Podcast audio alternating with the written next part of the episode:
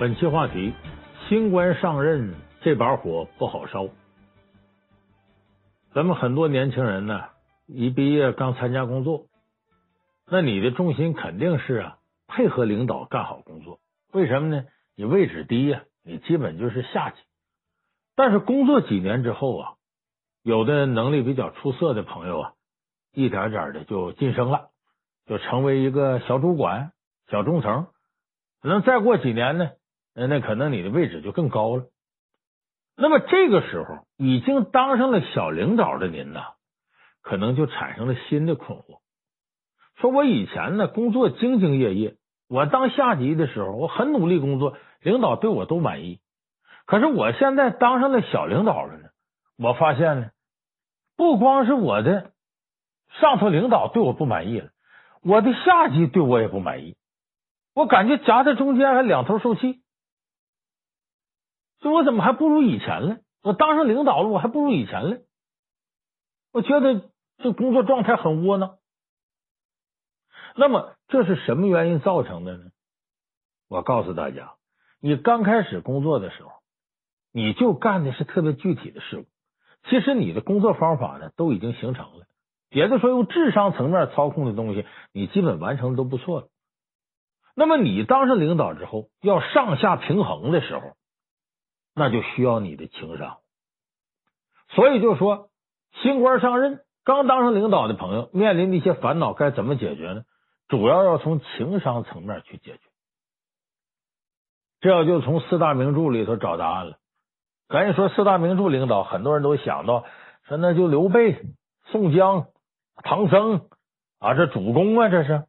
我告诉大家，咱们今天说这个新官领导，不是指这种大领导、大 boss，是什么呢？我举个例子啊，《红楼梦》里的王熙凤，王熙凤呢，可能跟您呢，呃，新当官的状态差不多。王熙凤在这个荣国府里边管一堆人，你看那丫鬟婆子、仆人都归她管，但是她上头呢也有领导，王夫人呢、邢夫人呢，呃，再到贾母。所以呢，王熙凤呢是个中层小领导。你说王熙凤的工作能力不强吗？绝对的强，强到什么程度？不光说荣国府他管理的井井有条，宁国府那边秦可卿去世，就办丧事这事儿，等于是跨过一个府，人家宁国府到荣国府来请王熙凤过去给操办丧事。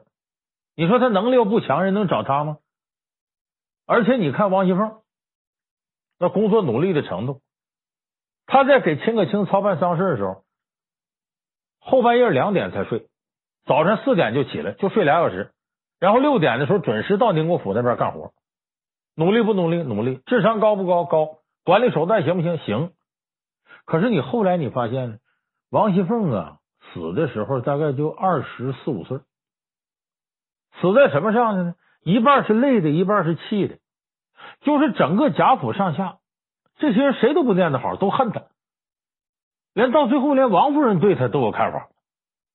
就说你说他这中层领导能力这么强，最后怎么当的这么失败呢？所以咱们今天就得从情商层面好好分析分析这个事儿。那么有关于这个领导层面的一些问题啊，美国的这个情商专家曾经提出来过，说你要是当领导以后呢。你的整个行为就有两个层面的东西，一个是工作行为，一个是关系行为。你原来就是个下级，你就好好干好工作就得了。你只是工作行为，没有关系行为。那么什么是工作行为？什么是关系行为呢？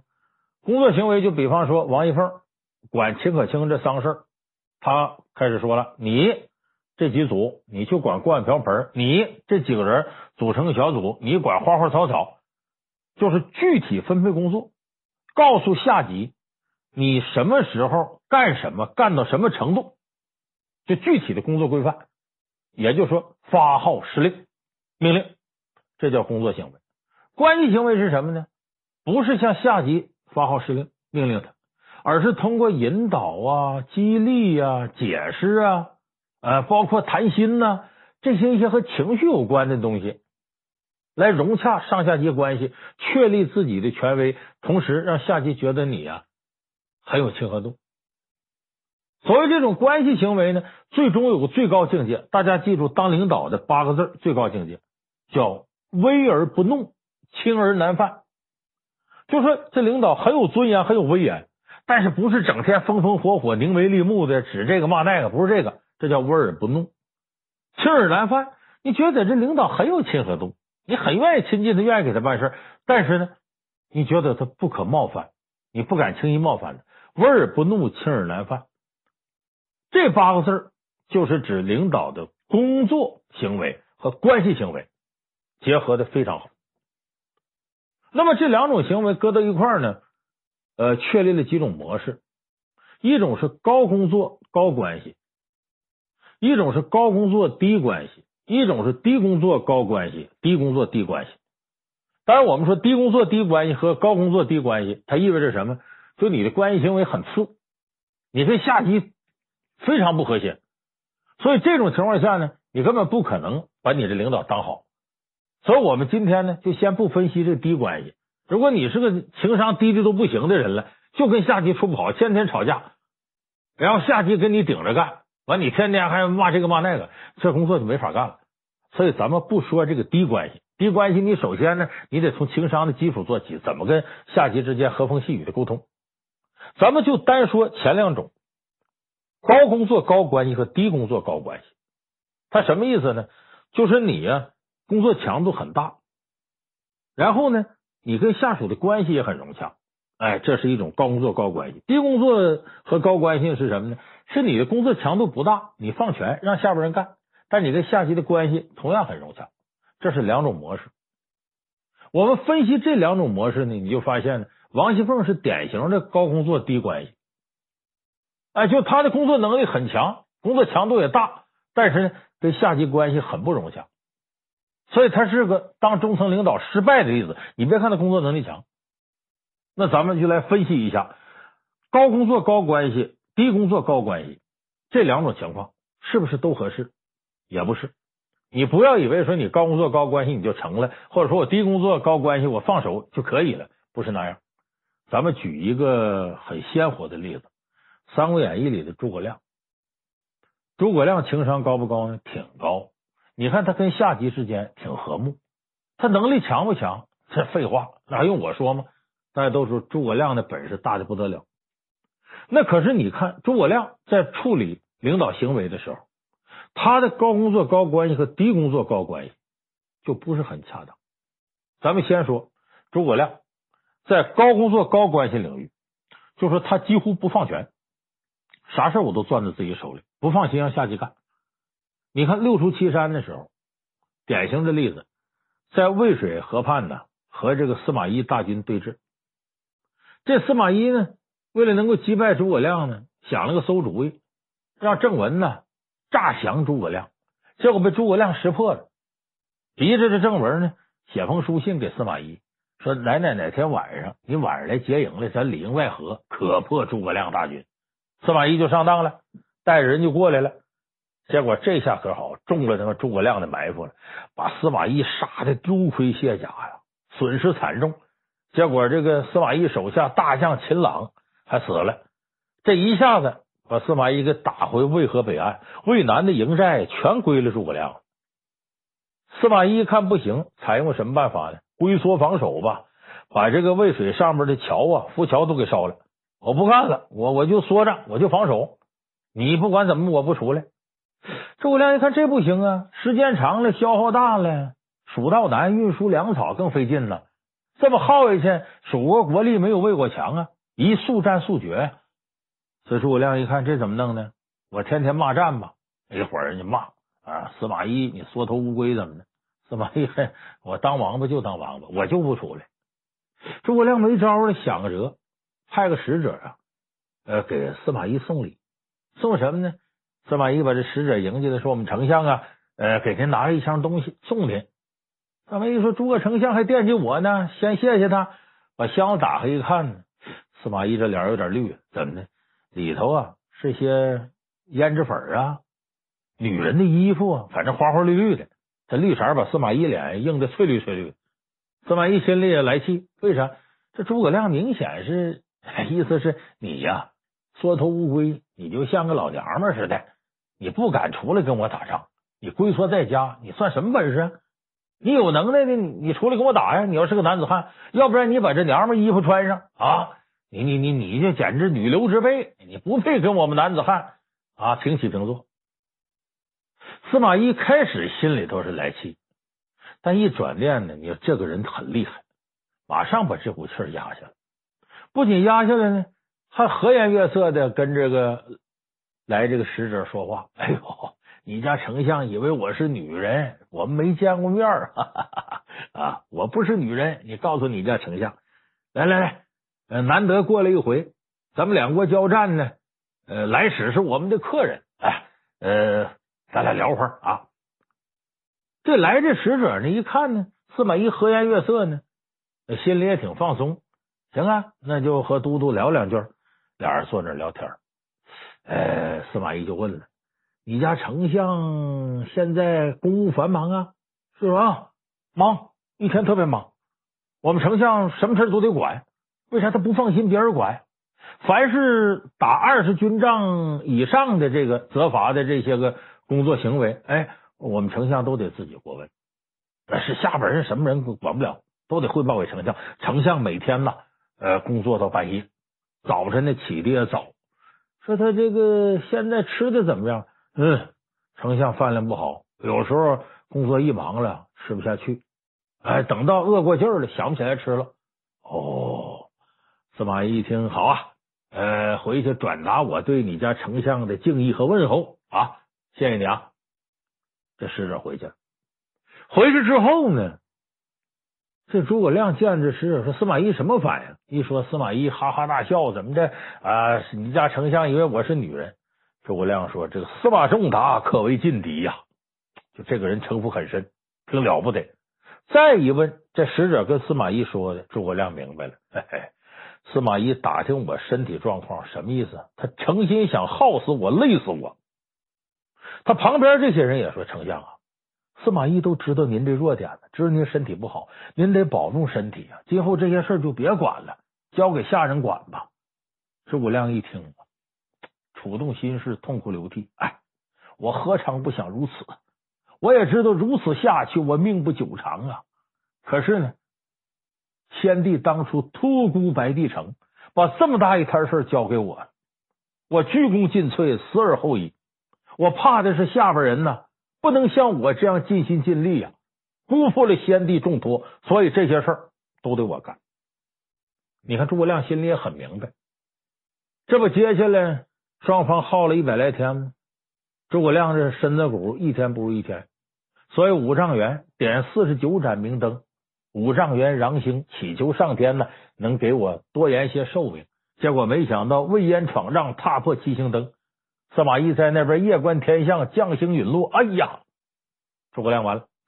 你看，诸葛亮这种模式就叫高工作高关系，就是诸葛亮跟下属关系处的也很好，没问题。可是呢，他不放权，啥事也不放心给下级干，啥事都亲力亲为，这不行。最后你把自个儿累死了。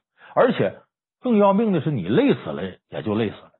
诸葛亮一死之后，什么情况？蜀中无大将，廖化做先锋，文武两个层面都没有人才。为什么呢？你把权力都攥手里，下边人没有机会去锻炼去，那怎么样？最终就不会培养出人才。所以蜀汉后来人才凋零，跟诸葛亮不肯放权有直接关系。那有人说这个诸葛亮难道就没有放权时候吗？哎，诸葛亮不纯粹是高工作高关系。他也有低工作低关系、低工作高关系的时候，什么时候呢？世街亭，诸葛亮放权就放给马谡一回，他对马谡很信任，哎，他对这马谡呢认为是这是个人才，所以当初啊，刘备死之前呢，在白帝城，马谡进来探望，等他出去，这个刘备问诸葛亮说：“你看马谡这人怎么样？”哎，这个。呃，诸葛亮说了：“说我看此人呢，胸怀韬略，富有良谋，可以重用。”没想到刘备一摇头：“哎，不可，此人言过其实，不可大用。说他呀，说那东西他自个儿都干不了。哎，言过其实，不能大用。”可诸葛亮没听。后来诸葛亮吃了这亏了，守街亭的时候把马谡放出去了。将在外，军民有所不受，我放权给你。这一放权怎么样呢？马谡没听诸葛亮的教导，擅自做主，在山上屯兵，玩什么置之死地而后生，陷之亡地而后存，结果被司马懿取了街亭。最后没办法，诸葛亮回来斩马谡。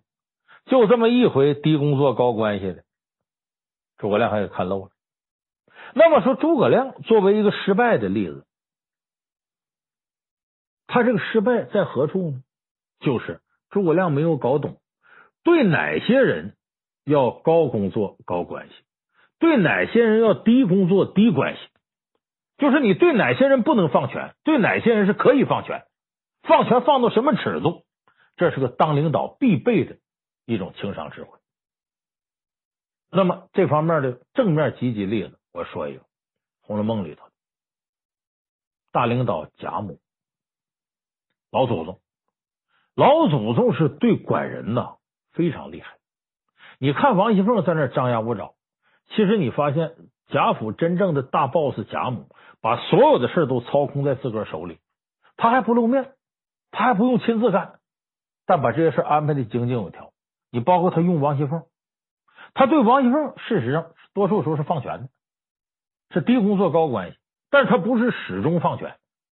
你看贾母培养的人，包括这些丫鬟，贾府上有三个丫鬟能力最强，一个是平儿，那是贾琏的通房大丫头，王熙凤娘家培养出来的陪嫁丫鬟，这个跟贾母没关系。另两个，贾母贴身丫鬟鸳鸯和贾宝玉贴身大丫鬟袭人，这俩丫鬟是贾母自己调教出来的，能调教出这么厉害的两个丫头，这老太太绝不是一般人。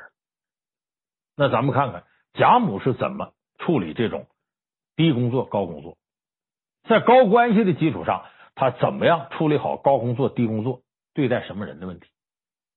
首先一个，你说贾母用王熙凤，他是典型利用低工作高关系的模式，就是我呢让你死心塌地的服我听我的，但是一些具体事我全放给你手干，让你去拥有权利。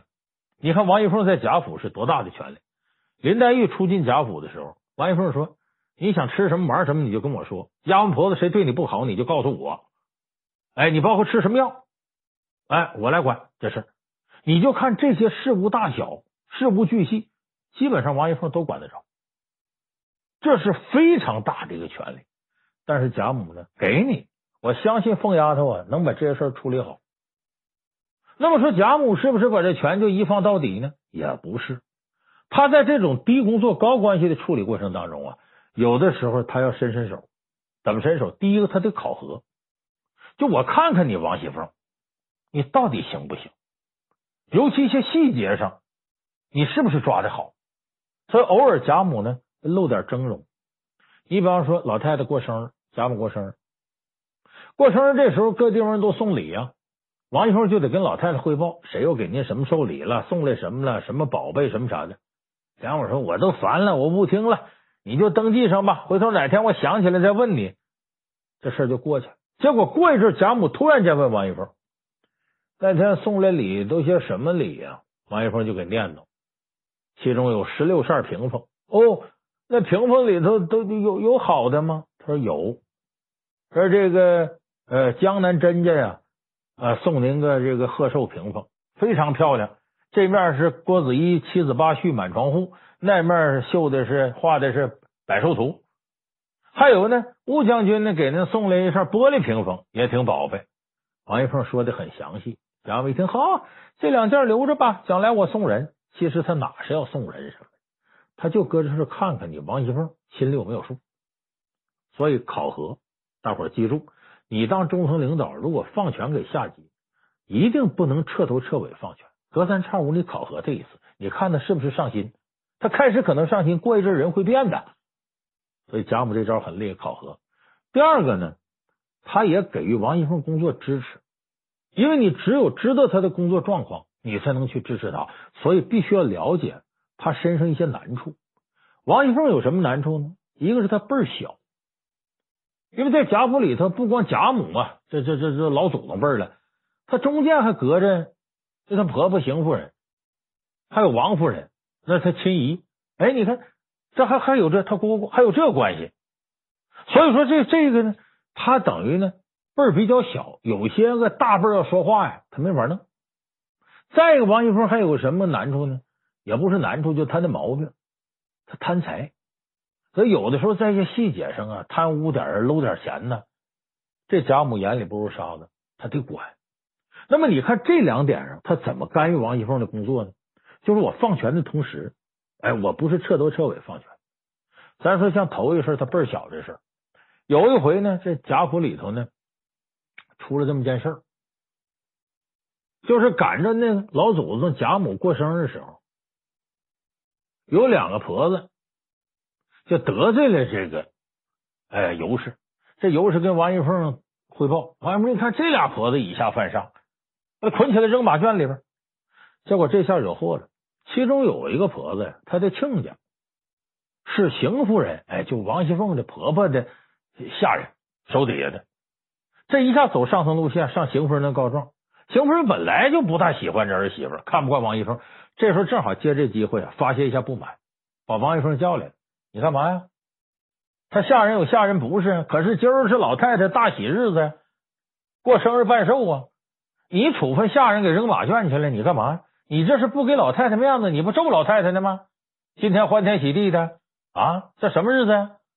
说完之后，邢夫人扭头就走了，连给王一凤辩白机会都没有。王一凤这个窝囊，回屋里气得直哭。哎，这事贾母知道了，贾母知道这事王一凤做的对，得立规矩。可是呢，这个事情啊，怎么能够震慑邢夫人又不着痕迹呢？贾母把身边丫头鸳鸯叫来了，你这么这么这么的。结果鸳鸯呢就到了府上啊，跟大伙聊天，说什么呢？哎呀，这个凤丫头啊，就是王熙凤，管贾府不容易，上上下下这么多事儿，你说管松了吧，下边人不拿你当回事儿啊，开始胡作非为；你管的太严吧，准有后头嚼舌头根子的，说你这么不是那么不是，说你坏话的。那最近我们就知道了，这有有些事儿。这下人做的很不好啊，令这个凤丫头很为难。这这事我先跟你们说一下，你们谁都得给凤丫头面子，人家兢兢业业干活，你别哪天我呀看这看不惯，我告诉老祖宗去，老祖宗要出面，你们吃不了兜着走。哎，鸳鸯说完走了，你看看这事把邢夫人他们给震够呛。为啥这事呢？也没抓破脸，他也没说你邢夫人包庇下人怎么的，没说这个。尤其有意思的是呢。把老祖宗摘出去了。原来说老祖宗不知道这事，但哪天我告诉你们再这样，我告诉老祖宗，那你们吃不了兜着走。你看看贾母这个手段，他支持王熙凤这手段很隐蔽，还起到效果。再我再说王熙凤说他这个呃有点这个贪污啊、爱财这个事儿。你看贾母带着这些丫鬟各地方转悠，转悠到林黛玉的潇湘馆，一看呢，林黛玉窗户上糊那纱呀都旧了。贾母心里跟明镜似的，他知道啊，这些细节上能省钱的地方，王熙凤就省钱。为啥省下来是他的？往上报可报了，这块需要花什么什么钱，从宫中拿银子怎么怎么着。但实际上他没给林黛玉弄新的。贾母就说：“你看潇湘馆，潇湘馆种的都是竹子，竹子这都翠绿的，你这糊着绿纱，这顺色就不好看了，这怎么着？”他跟王夫人捣鼓，他哪天是不是给他换换那什么的？他说跟王夫人说，王夫人哪知道这些细节？王一凤在旁边，说白了指桑骂槐，隔山震虎。你听听这东西，我知道他旧了，你对人林黛玉不好。哎，王一凤知道这里厉害，回头之后赶紧给林黛玉就整利索换上。所以你看看这贾母这手段不得了啊！哎，抓权放权，抓权放权，考核再支持你。那么这是贾母呢，对王熙凤这样有能力的人，采用低工作高关系的模式。那么对于能力不强的，贾母就要高工作高关系。你看后边这个第七十三回，王熙凤病倒，这贾府乱套了，没办法，由探春和李纨两个人联手管理这个荣国府，能力不行啊，这两位能力都不行。因为探春本身呢，她大局观很好，文化水平很高，可是管具体的事她没有经验。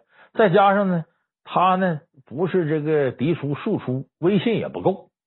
李纨更是两耳不闻窗外事，一心就是培养自个儿孩子。所以这么两位上来就就展示过度，没办法。贾母一看这可不行，老祖宗得出手了。这时候我再放权，放这两个能力低的就乱套了。为啥？这时候贾府上下下人已经开始啊胡作非为了，开始赌博。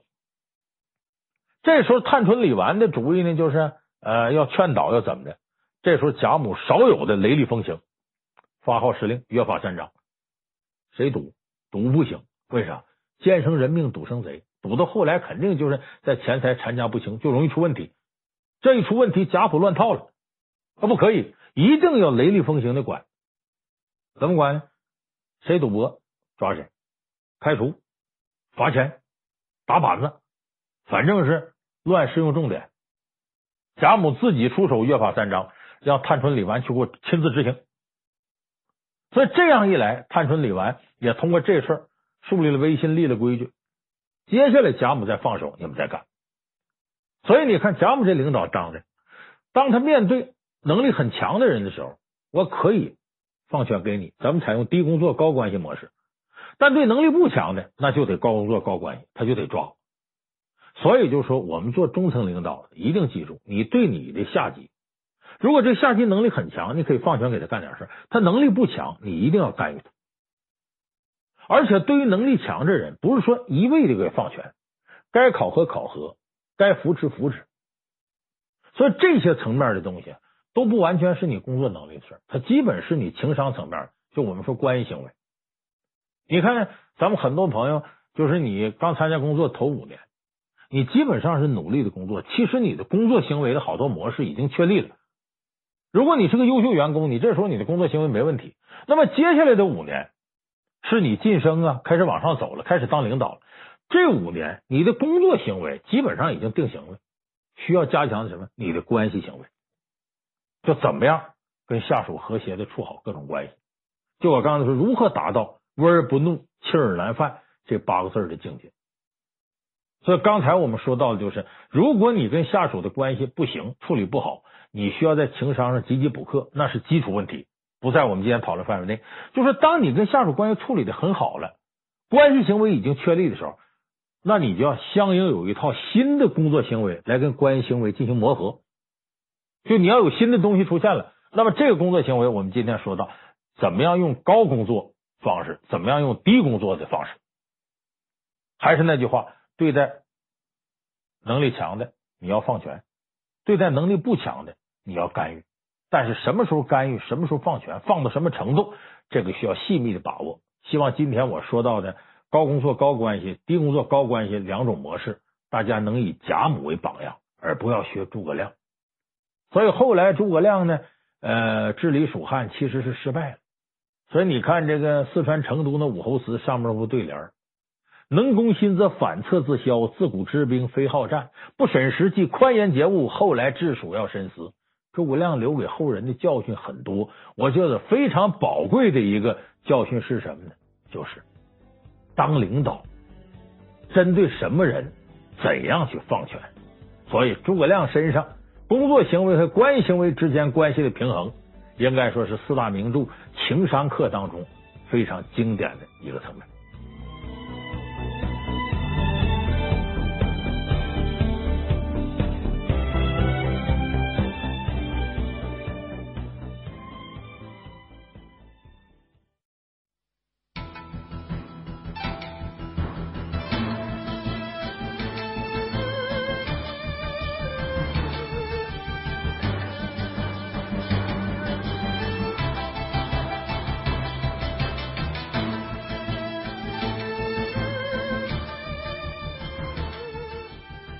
本期话题：下集欢迎什么样的领导？咱们说这四大名著啊，都有被改编的时候，也都有被恶搞的时候。那么名著里边这个恶搞，谁被搞得惨呢？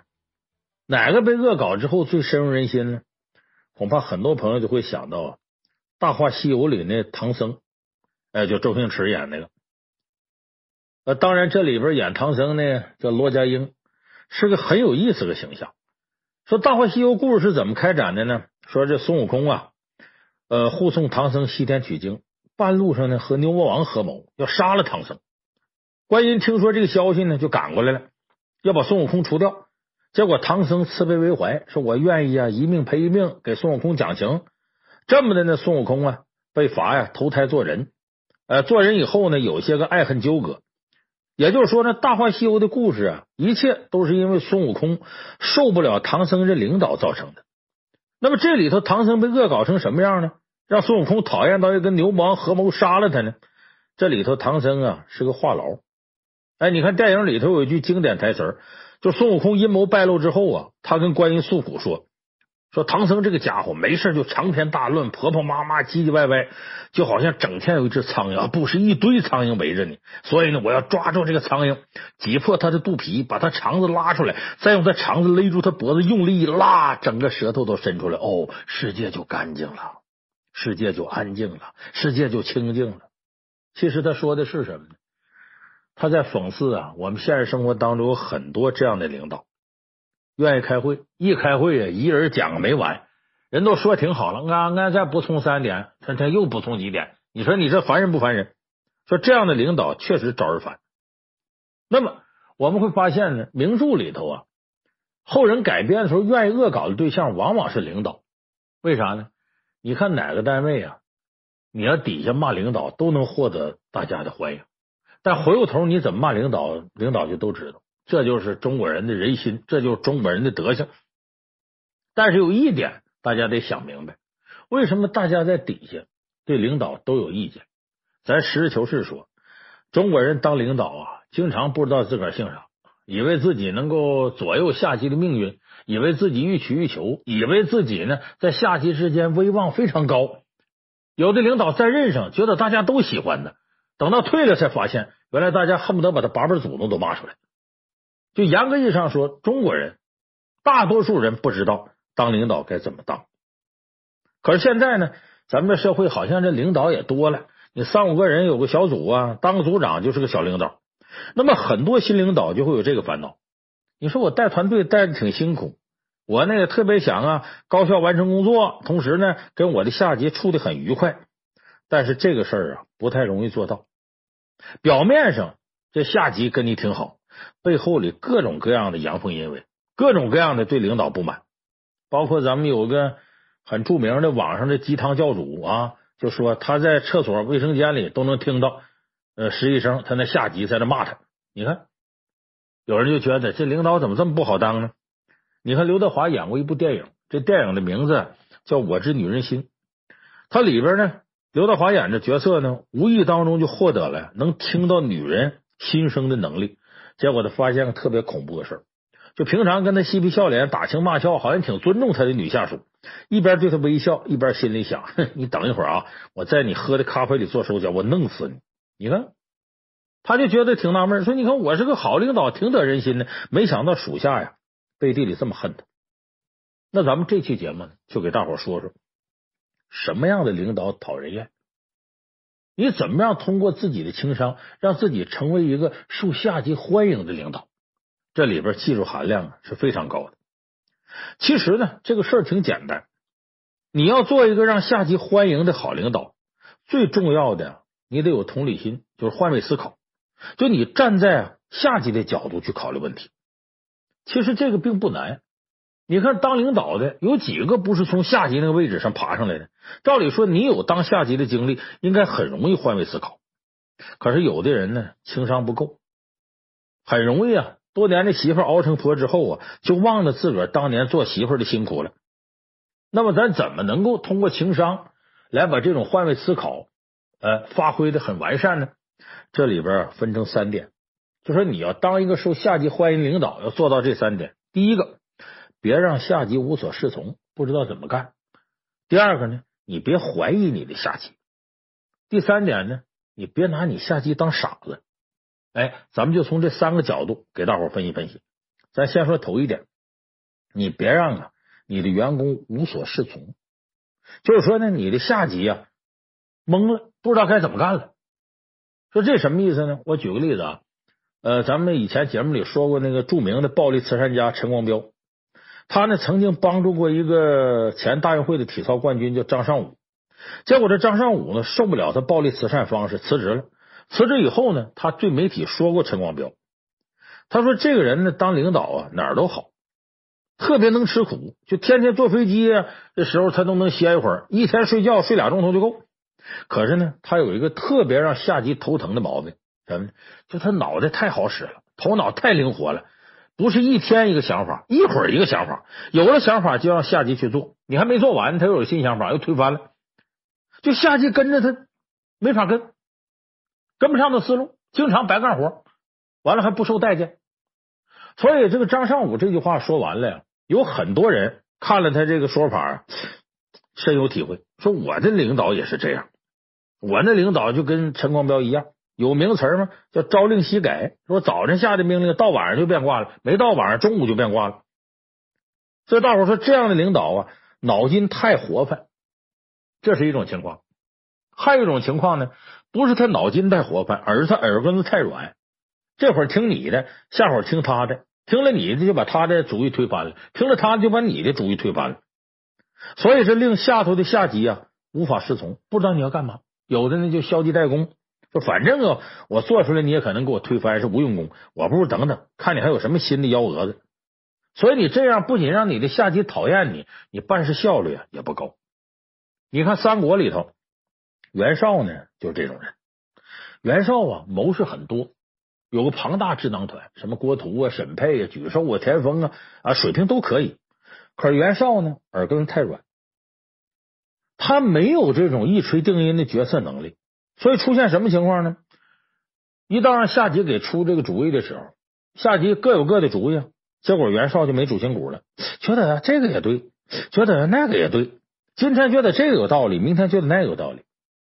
你看有一回，刘备呢跟曹操打仗啊，被曹操打的稀里哗啦的，结果连兄弟带这个女人都丢了。这不是关羽那边屯土山岳三世为保皇嫂吗？这头刘备呢打了败仗啊，没招，投奔袁绍。袁绍呢是这个这人反复无常，刘备也知道，刘备就跟他念叨说：“你看啊，我兄弟不知哪儿去了，老婆呢估计让曹操抓去了。”我现在啊，啥也干不了了，上对不起大汉，下对不起我们自己家人兄弟，所以特别闹心。哎，原本出兄弟，你呀，仁义播于天下，你得帮我忙啊，得跟曹操打呀。曹操一听说，袁绍一听说可以呀，说我呢正好要跟曹操打仗呢，我要把他那许都夺回来，他挟天子而令诸侯，这怎么可以呢？咱们得帮着这个汉献帝。袁绍呢，这边答应刘备说，马上跟曹操开仗，替你报仇。那头呢，他心里有点没底儿。他问自个儿谋士田丰，田丰说：“主公啊，这可不行。”他说：“你看前边啊，曹操打徐州跟刘备打的时候，我就说主公，你这时候别犹豫，马上在后边刀曹操一口，弄他一下子。那个时候你趁火打劫多方便。可现在人曹操把刘备打败了，徐州夺下来了，兵强马壮。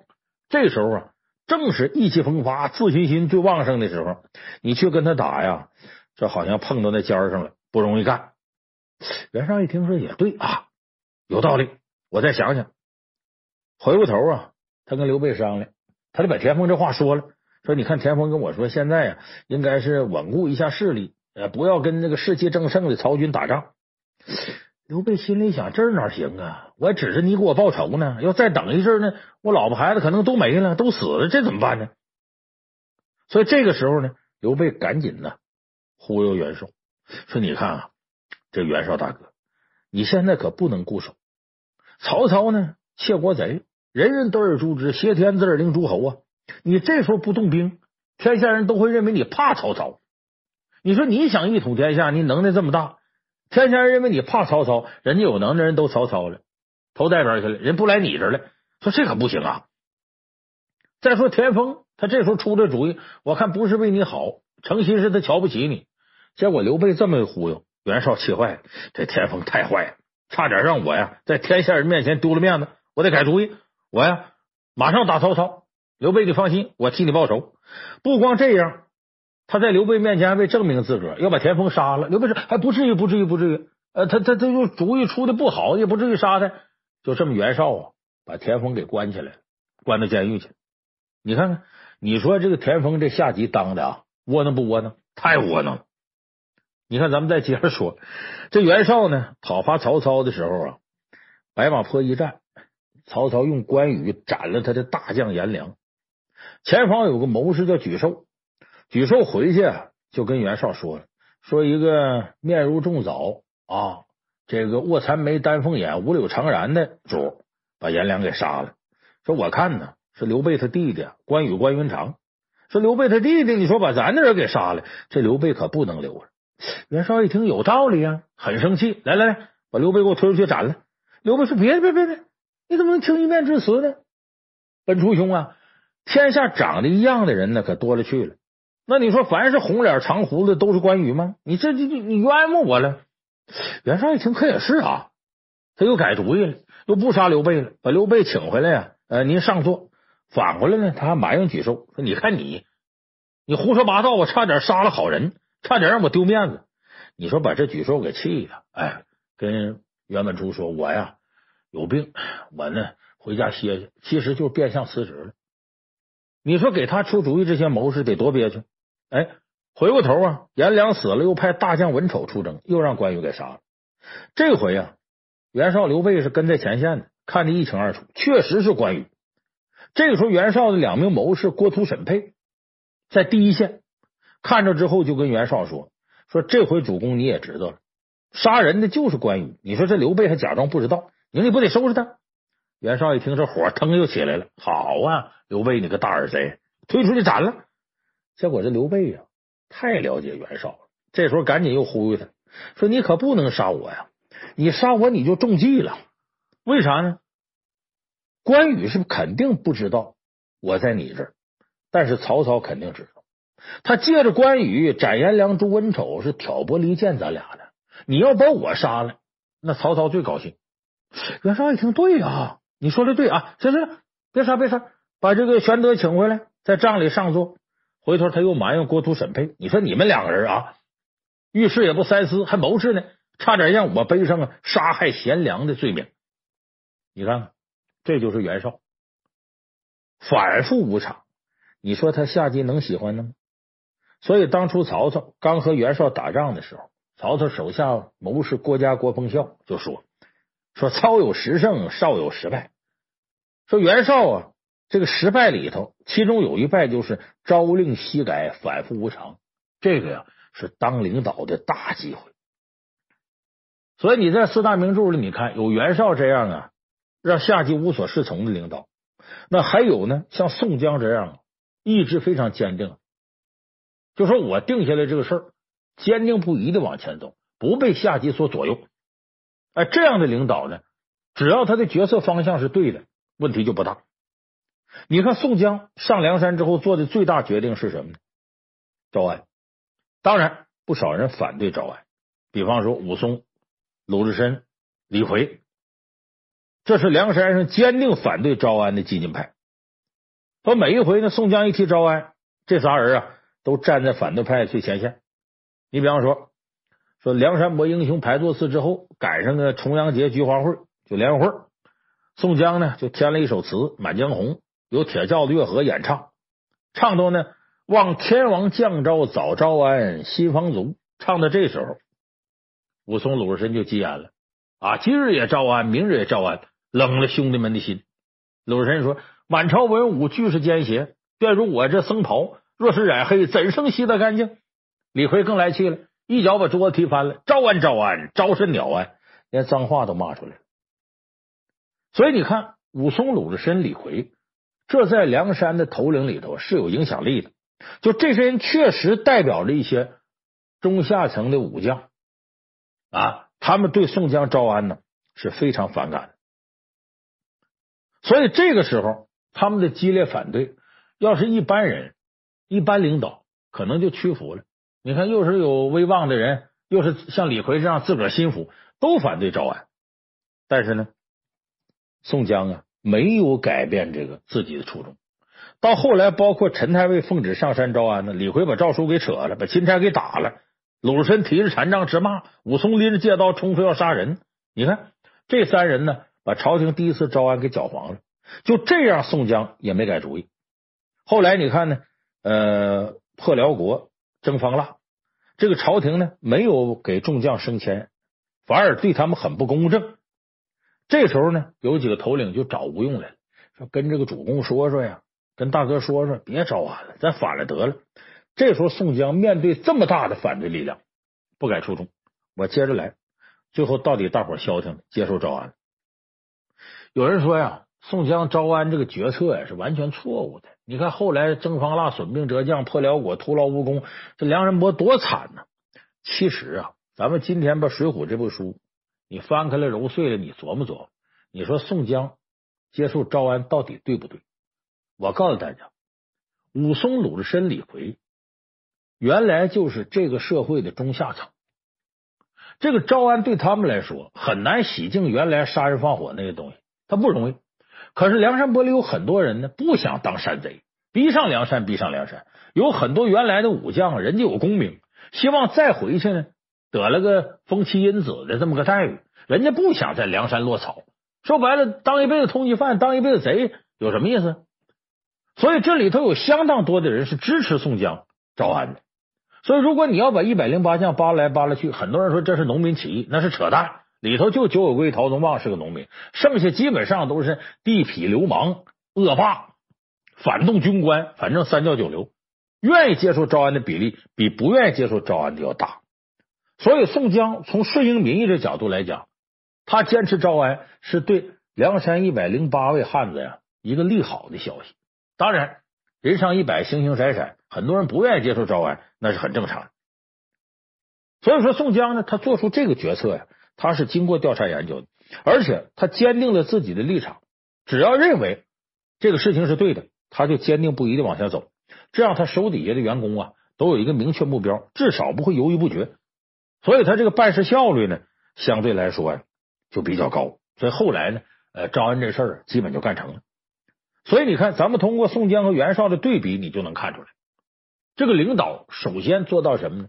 一定是意志力要坚定，不能朝令夕改，今天这么的，明天那么的，否则你的下级无所适从，这事儿就不好办了。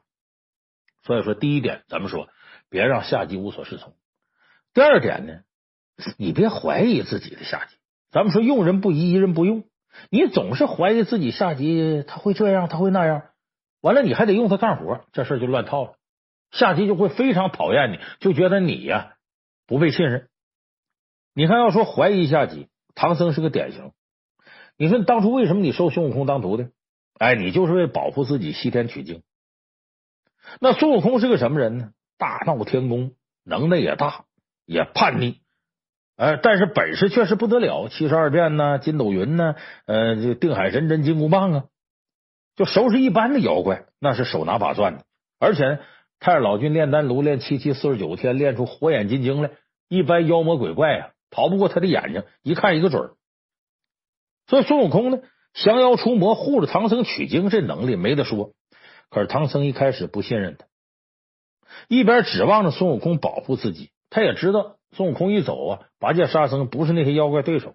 一边呢，他还总指责孙悟空：“哎，你看错人了，那不是妖精，你滥杀无辜，你别这样的。”所以最激烈一回，孙悟空三打白骨精，把唐僧气的不行，非说孙悟空滥杀好人，把他撵回花果山。后来怎么样？自讨苦吃，把孙悟空撵走之后啊，唐僧就让黄袍怪给抓住了，还让黄袍怪给变成老虎关笼子里了。后来你看猪八戒呢，把孙悟空请回来。把黄袍怪呢给收了，收了黄袍怪呢，这孙悟空啊，看唐僧变着老虎直乐，乐什么呢？他说风凉话：“哎呦，师傅，好好的和尚你变成这样了？哎，你说你这个总怪我行凶作恶，你积善行德，你看这这，嘿，这怎么今天还落到这下场，变成老虎呢？你看，这时候孙悟空是发现内心不满，还有几分幸灾乐祸，所以最后猪八戒呢给他跪下求他，哎，孙悟空才把唐僧啊。从老虎变回来，所以你看，你不信任下属，最终你还得依赖下属给你干事。所以这下级呢，就得像孙悟空啊，讨厌唐僧一样。你有了难，他反而幸灾乐祸。他最后给你干活是干活，但心里头对你也不满。所以说，用人不疑，疑人不用。你看，相比之下，你说三国里曹操这点可以，你都说曹操这人疑心重。但是呢，他其实在用自己下级的时候，他不是。就你不是他的人，那他肯定对你疑心重。你像华佗，所以说要给他做开颅手术，他怀疑华佗要害他。但是你要真是他下级了，他会对你相当信任，甚至呢，他把关羽收过来之后，他只知道关羽呢算是跟了自个儿了，可是心思不一定在这儿，所以他送给关羽赤兔马呢。关羽说：“这马真好啊！”曹操说：“怎么好啊？我有了这马，我一天之内知道我大哥在哪儿就能过去。”曹操心心里当时拔凉拔凉，但是呢，曹操这个判断能力。就是我知道你的能力，我也知道你的为人，那我要用你，我就相信我的判断。所以后来有一段时间呢，他自己的大将曹洪在前方打仗拿不下来，他还派关羽带五万兵去打仗去了。他这些谋士都反对这事，说你把关羽给放走了，那犹如啊把龙放归大海，把老虎放到深山，他还能回来了吗？而且还带着五万兵，你看看。曹操说：“用人不疑，疑人不用。我不相信君侯啊。”能干出这种啊违背我意愿的事儿，我这么信任他。结果关羽呢带兵之后呢，人家回来了，包括后来还斩颜良、诛文丑来报效曹操。当然别提后来黄道那事儿了。所以曹操作为一个领导来讲呢，这点呢做的还是呃比较到位的，就是呢他信任自己的下级。你看咱们现在有些领导总怕呀自己手底下人呢不好好干活，哎，就像过去上学那时候，老师啊趴窗户台、趴门缝看。这学生遵不遵守纪律一样。现在有些当领导的可把那权力当回事了，没事啊就在公司里边巡视一圈，看看手下有没有玩手机的、玩电脑的、打游戏的。其实我告诉你，这个呀，对下级的信任感是极难建立的。你其实啊，查不查他干活没必要，你就查最后结果。你交代给他事他干不干好？他就天天跟个驴似的。也不玩也不啥的，认认真真干活，但活完不成要给你帮倒忙，这人你也不能用。所以说，对下级你要有一个基本的做人上和能力上判断，判断好了之后，你就可以放手，你就不要怀疑他，要给对方足够的信任。所以这是第二点，你要信任你的下级。那第三点也很重要，别拿下级当傻子。什么意思呢？别总跟下级谈理想，哎，给下级洗脑。谈感情，笼络人，人家上班来为的啥？不为了谋生，人上班来干嘛来？首先得是挣钱呢。所以现在呢，很多当领导的，那可能那心灵鸡汤看多了，就总愿意给下级啊，呃，洗洗脑，谈谈感情，什么集体意识啊，公司荣誉感呐、个人成就啊，还个人感情啊。其实说白了，大伙上班没几个是为了理想、为了感情的。你这上班是为了啥？就是为挣钱呢，你别说你这洗脑，那传销给洗脑还得告诉搞传销的人呢。那咱们目标一年呢挣几十万上百万，住大房子开好车，你好歹还得画个饼呢吧？你不能光跟人空谈感情、空谈理想。所以你看宋江，他上梁山的时候，梁山那么多精英，为什么这些人都服他？宋江有很重要一点，他为什么叫及时雨？他花钱大方，谁有难呢，他帮谁。那李逵为什么对他死心塌地呢？就李逵给银子，宋江给李逵银子，说兄弟你去赌博去没事，就买兄弟个快活。所以你说李逵那么对他死心塌地的，跟给钱有直接关系。所以我说，因为人家来为了挣钱，你跟人家谈感情、谈理想，别拿人当傻子。哎，一会儿在家我们的共同事业啊，公司将来呀，说这个东西，说明你这领导根本没抓住人心，而且下级极容易认为你拿我当傻子糊弄啊，你这是骗我，所以跟你离心离德。有的人说不对呀，你说四大名著这领导宋江就挺实惠，那也有玩感情玩的厉害的。你看刘备，他卖草鞋出身的，知戏伴侣，哪有钱呢？你说刘备江山是哭出来的。你比方说这个呃赵子龙。七进七出，七出七进，在长坂坡为救幼主阿斗，砍倒大猪两杆，夺槊三条，把幼幼主阿斗给救出来了。所以刘备呢，把阿斗摔地上了，说为了这小儿险些毁我一员大将。你说这不就是玩感情吗？那刘备怎么就玩成功了呢？我告诉大家，刘备玩感情啊，是建立在呀他肯于分权的基础上，他肯于给下级呀在画大饼的过程当中啊，能拨出一顿份额来。就说咱们一块打江山，我拿你当兄弟，其实他绝对不是虚的。他愿意啊给下属一定的权利。你比方说诸葛亮刚来的时候，带兵有人不服，刘备呢把自己的佩剑和大印都给诸葛亮，谁不服你杀谁。包括后来诸葛亮鞠躬尽瘁，累死在五丈原，为啥呀？诸葛亮说怕辜负先帝之托。为什么怕辜负先帝之托呢？刘备白帝城托孤时候跟诸葛亮怎么说的？把这个后主刘禅叫来了，就阿斗啊，说你看他行，你就尽心辅佐他；他要不行，你废了他。你可以是蜀国的皇帝，这话很重啊。这也说明他对诸葛亮绝对信任，而告诉这刘禅抱着诸葛亮脖子，呃，管他叫相父，其实就是干爹。你说这一点来讲，我觉得刘备是真心实意，不完全是虚情假意，他愿意把权力给你。所以从这点来说，刘备不是光板虚的。你包括说刘备给钱，他也不小气。原来他是没钱，等平定益州之后呢，刘备有钱了，重奖诸葛亮、法正、关羽、张飞这些人，每人呢是金五百斤，银千斤，钱五千万，呃，织锦千匹，这还不够大方吗？所以他要光谈感情，光会哭，不可能有人那么死心塌地跟着。所以咱们今天看呢。一个受下级欢迎的领导什么样呢？你得用换位思考的方式啊对待你的下级。第一个，不能朝令夕改，让下级无所适从；第二个，用人不疑，疑人不用，别总怀疑下级。谁也不愿意让自个儿天天呢在人监控当中。第三个呢，别拿下级当傻子，天天拿感情啊、拿理想忽悠人。谁上班也不是就为了跟你谈感情的。